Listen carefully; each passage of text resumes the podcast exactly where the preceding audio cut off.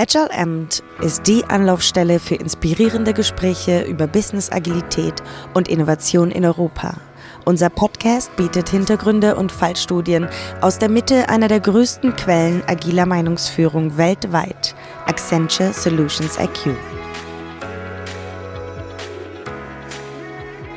Welcome to another edition of Agile Amped. I'm your host, Alex Birke, and we are podcasting today from the Agile Lean Island from Frankfurt.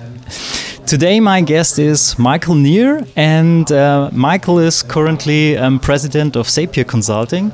He's a well known author and keynote speaker, and well, he's currently on his quest for business agility. Well, it's, it's interesting so, Michael, you had a talk today, and uh, it has the same name, um, but it has kind of the undertitle The Good, the Bad, and the Ugly. So, what does this mean? Well, Alex, thank you for asking. Thanks for having me at the podcast. Um, yeah, I speak about uh, good, the bad, and the ugly of lean, agile, and DevOps transformations, what we're seeing out there today. Uh, what are the uh, anti patterns, the mistakes we're seeing in moving agility to the bigger organization? Well, makes a lot of sense. It's everybody wants to scale, right?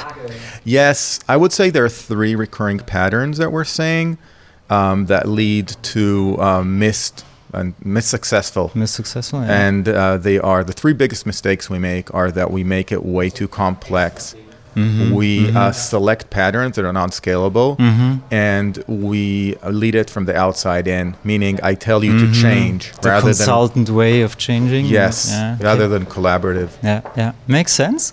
So let's let's hear about uh, your patterns. What did you find out? What would you recommend? So in the last 15 years, as starting as a management consultant, then over the years, more into enterprise agility, team and enterprise agility. There are three patterns that are really important uh, the first one is simplicity. Mm-hmm, uh, mm-hmm. The second one is scalability, and the third one is soakability, which is not a word by the soakability, way. Soakability, yeah. Yeah, you want to make it soaked ah, in the okay. orgs, right? That people can digest it and and yep. it's going over inside into the organization, out, right? It's yeah, inside yeah. out thing. They develop by themselves. And, okay, yes. yeah, makes sense. So let we could we can chat about simplicity for a bit if you want. Let's do it. Okay, so you know, a recurring pattern that, that happens in organizations is that we um, select too much off the bat. We start mm-hmm. with just too much, many things, and we're saying, okay, let's do Agile and Scrum, and immediately we think, okay, so the entire process, uh, stand-ups, sprint planning, all, all that good stuff. And if, if you look at how organization embrace this, is they, they just take on too much in mm-hmm. order to mm-hmm. solve the problem. And the goal of simplicity is to take a step back, whatever you're doing, and say, what are two, three most important things in order to make this successful? Mm-hmm. Mm-hmm. So I, I, when I hear something like "don't take too much of met- methodology," don't urge the people to use full Scrum or full whatever methodology, but look what they really need, what helps them in their in their current situation, right? Yes, and and the way the, the way it plays out is maybe that was the initial intent. Mm-hmm. However, for some reason, we humans we like complex stuff. It, it seems it's more convincing, right? Okay. It's like yeah. we want it. We want to. We were paying for something. We want to get a lot of it, right? We think that more is better when actually less gets you better results faster. Yeah. And so interesting. Figure out the, th- the three basic mm-hmm. patterns. Mm-hmm. So for me, when I work with teams, I'll I'll lead by invitation, and usually they'll ask me, "Okay, Michael, so so what do you suggest?" And I say, "Well, what if we talked a bit about definition of done?" Oh, sure. Yeah. And definition of done for me is is um, is about communication and about collaboration. Mm-hmm. Mm-hmm. It's kind of a little bit like a, a, contract between two parties, right? Yes, yes. Yeah. And and you got it gets the team, the broader team, to start asking uh, themselves. Mm-hmm okay, what's going on, right? So, so rather than start, okay, let's do all the motion, the stand up, the sprint planning, it's all the good yeah, stuff. Yeah, it's yeah. all good, right? Yeah, yeah. Um, it detracts. It, it, it takes away from the essence of what you want to achieve, which is definition of done is collaboration and communication. Good retros, right? It's the most important right. thing. Improving it. Yeah. And I think the funniest thing, and maybe you've seen this as well, is that retros is the most important, yet the teams do it really yeah Really Rarely, bad. seldom, or they do it and then have actions, but the actions are never followed up. Right? Yes. They, they, it's like I, I used to equate it to a drunken walk. So the team does a retro, and I have a team that does this retro. They say one, uh, let's talk about one bad word from the previous sprint, and one will say sad, um, late, and they're all like, oh, and then one good word. Have you seen this retro of one bad word, one good word? Yeah. And I'm like, okay, what's the retro about that? Yeah. What do we learn? What's What- the learning aspect? What's the learning, and how do we how do we get on, on a on a long term horizon of improvement that is focused one way rather than oh this brand I'll improve this you know the next one I'll improve that there's no consistency so when you're thinking about simplicity think about very small uh, limited amount of things and I, I guess the bigger the transformation the more simple it needs to be Good one? Yeah, take it. Yeah. So much for simplicity. Yeah, and then scaling. I guess we need some scaling, right? we need some scaling, and um, th- there's always this tension between the amount of top-down scaling best practice Yeah. uh, with ingrained bottom-up organic. And and the truth is, there's no one you know one, size fits all for for scaling, and I think that's where we're missing. So I'm a SAFe program consultant. I'm not married to SAFe. I think it's it's it's an interesting Good to know that stuff. it's good to know that Yeah. stuff. Um, I'm averse to saying this is the way you got to scale. Exactly. Um, what what usually happens with scaling is that if we look at the patterns in the organization, we, we tend to select metrics that are non-scalable. So you have a set of metrics in operations and a set of metrics in development Okay. and a set of metrics in marketing, and they, they don't interact well with one another They're even contradicting, I they contradict. So scaling really starts with a discussion about uh, flow metrics. I think uh, successful scaling is about figuring out what are the flow metrics.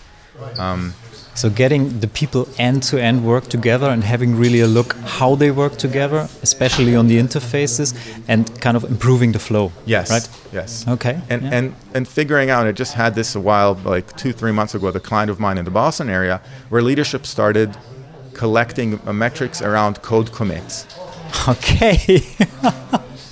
and and and once you measure something, Yeah. of course the the engineers they respond in a certain way. So if you're measuring code commits, they're thinking in their head, "All right, Easy. easy. I know how to solve that." Yeah. Right. So the the, the out, outcome is you get less swarming, and you get less refactoring, and you get less pair programming. Yeah. So it's counterproductive. Definitely. What I've also seen is when we think about agile and scaling, our mind immediately goes to team agility practices. Mm-hmm. And last summer, I had this post on LinkedIn that went viral because it was talking about that actually agility are three things it's the tech agility, the mm-hmm. product agility, and the team agility. It's not just one. I like this very much. I mean, often the product agility and the team agility kind of a little bit resembling to the product owner and the scrum master. They are there, but if you don't have the technical background, the modularity, and, and someone who cares for it, you can dance scrum like a wild goose, but in the end, the effect is nonsense. It's yes, not there. yes, and, and that's that's funny because just as I was I was exiting the my talk here about it Uh-huh. two hours ago, I was overhearing two folks discuss that, and they said, "Yeah, our DevOps is led outside of, of whatever we're doing with Agile." And I was, hmm. And this is a recurring pattern. What we're thinking is, okay, Agile coaches they work with the Mm-hmm. Focus on their area, Yeah, what focus they on know. their area. DevOps is an architecture Yes. thing, and product product agility and you know lean development is you know it's like The these- third part. It's a third party. It's a UX thing, Yeah, so yeah. it's driven by UX and, and product.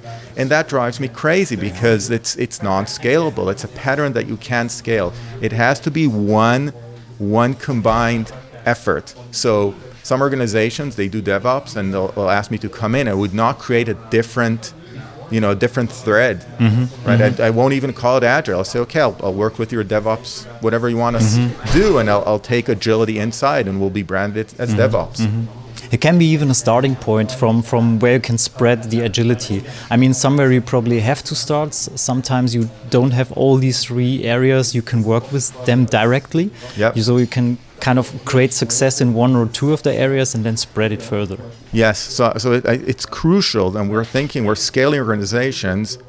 we we focus on on smaller the first thing simple and at the same time we ask ourselves are, is what we're doing scalable can we take this and build on top of this and there are some some mainstay I call these mainstays of scalability Mm-hmm, um, uh, for definitely organizations that focus on velocity Okay. they, they, they it's not scalable so if they start measuring velocity of teams Just a small portion of the whole end-to-end flow. Yes, yes. Yeah. And and mo- moving to focus on moving to measuring impact and outcomes is much more powerful if you want to scale your delivery, if you want to move to business agility.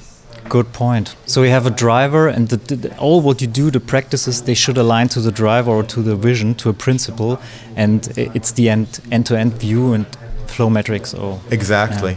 And okay, And the other thing is, so I, I joke a lot, a lot about this. We have Scrum Masters that are recruited as Jira admins, oh no, and and I, I see a lot of it. Like the client will say, "Give me 500 pounds of Scrum Masters," yeah, yeah, yeah, and yeah. you know, and the, and the provider will say, "I can sell you, you know, uh, ten dollars a pound of Scrum Master," and, and at the end of the day, what they're doing is managing Jira. And, and Process Scrum process Masters. Scrum Master, right? Yeah. They they schedule the meetings. They're admins. Yeah, And yeah. and that really that goes against everything we want to achieve.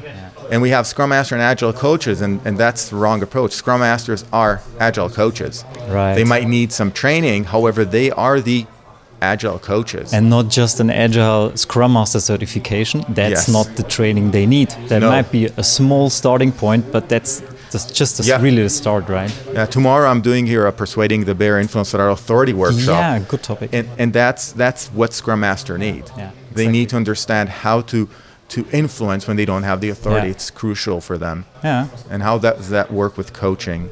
That's crucial. So we had simplicity, we had scaling, and then we had soaking, soaking in. Yeah, Yes, right. Soaking. And you know, it's it's a recurring pattern of how we think about change. Us consultants, Mm-hmm, us coaches, we think that we need to lead the change for them. Um, and then that really subscribes to the Kotter framework and to uh, switch how to change. It change is hard, which is I need to change you. And we think that people don't like to change, and I think that's wrong. I think people are okay with change. We change all the time as long as it's not being opposed on them. Exactly. That's You the difference. Yes. Right. So my 17 and a half year old son, he, he's not very happy if I tell him to do something and change behavior. However, if he's bought into that intrinsically, it's it's powerful. He'll follow through. Exactly. And often we see in the big organization that these organizations are tired of change because they that, continuously people are coming and saying you need to change here, you need to be a lean expert, you need to be whatever. And now we come to them and, and say, okay, agile is the new thing. Do you want to change? Exactly. That's a great observation. Yep. Yeah. So w- what we gonna do about that soaking in? So what's the any practices, any good good practices for for approaching that? Yeah, uh, for sure. Thanks. You know, great question again. Um, there are, and we need to find inspiration outside of agility. And I think the best I've found is Mike Rother's book um, about the Toyota Kata Ah, yeah. from 2009. And, and it's really interesting that it hasn't soaked into agility because that is the way to coach people to change, to coach people to, to adopt. As, as an outside person, I can't solve for you. I can't solve for the Yeah. team. The team knows, right? And people say, "Oh, let's do Kanban, let's do Scrum."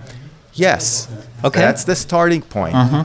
However, the team needs to own its destiny.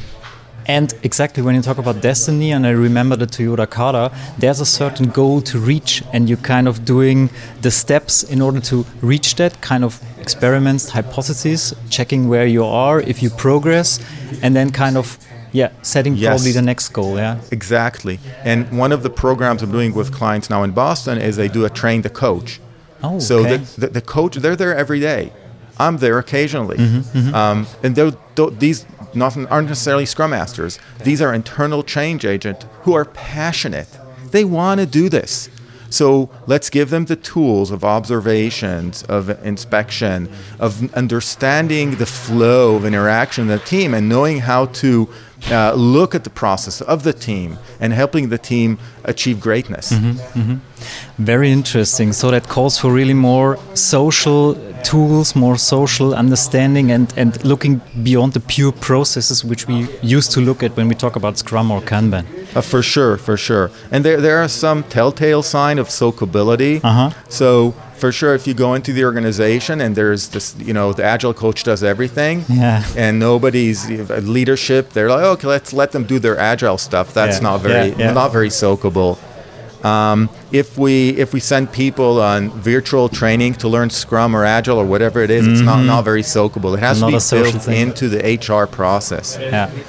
learning and development HR has to be part of the business agility uh, ro- roadmap. Yeah. Otherwise, it's like it will do something as coaches to engineering, Yeah. and we leave, and it reverts to Back. entropy back into whatever works. Yeah. We have to bake it into the processes of the organization, and that means the HR processes in order to make it soakable.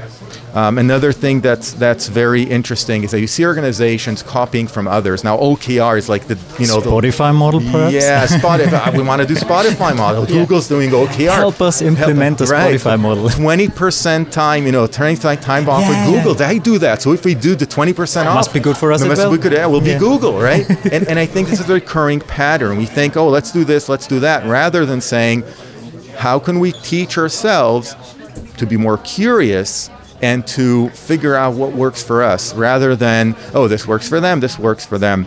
I see that a lot with now with okrs everybody wants to do okrs, and you look at the okrs they draft.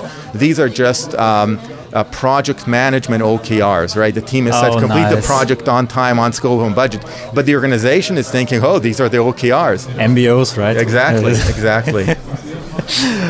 Okay, very good. Um, yes, and you are here also for tomorrow for um, a special course, and you conducting also others. Yes. So I have this uh, change leadership certification that I'm, I'm helping organizations with, and it's actually uh, three uh, workshops. One is how do you influence without authority. Okay, yeah. That's the one tomorrow, and then there is uh, uh, how do you uh, lead uh, the bear? How do you manage organizational change? And the last one is how do you coach the bear? How do you coach teams on a path to agility? Because Kanban is not the answer. Scrum is not the answer. The Yeah. answer is as a team, how do we own and how do we teach ourselves? And that's that's not an easy thing for internal change agents to and for us in general, right? As a consultant, I'm supposed to have the answer. Yeah. So I need to move away from I don't have the answer. I know how to take you on the journey. And that's a totally different uh, mindset.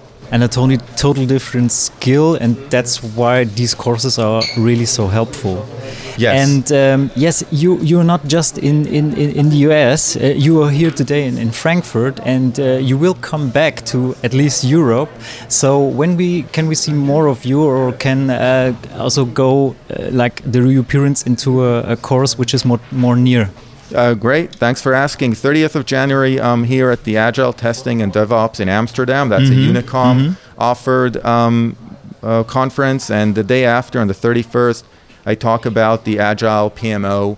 Uh, how do we drive agility in programs and portfolios to embrace, to, to move and forward towards business agility? So that's a one day workshop. And then I'll be back again, probably in Dublin, Okay. doing those two workshops and the uh, speech about my lean, agile DevOps journey the good, the bad, and the ugly.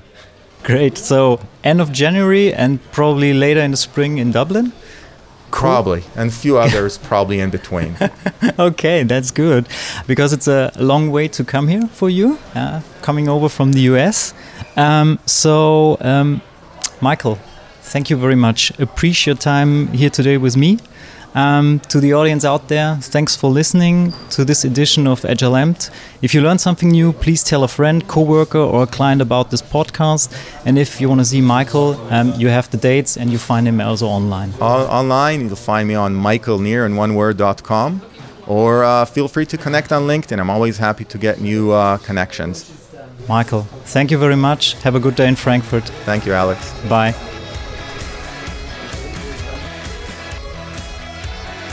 Danke, dass Sie Agile Amt auf Deutsch gehört haben. Weitere inspirierende Gespräche und Talks finden Sie auf unserer Website de.solutionsiq.com. Bis zum nächsten Mal.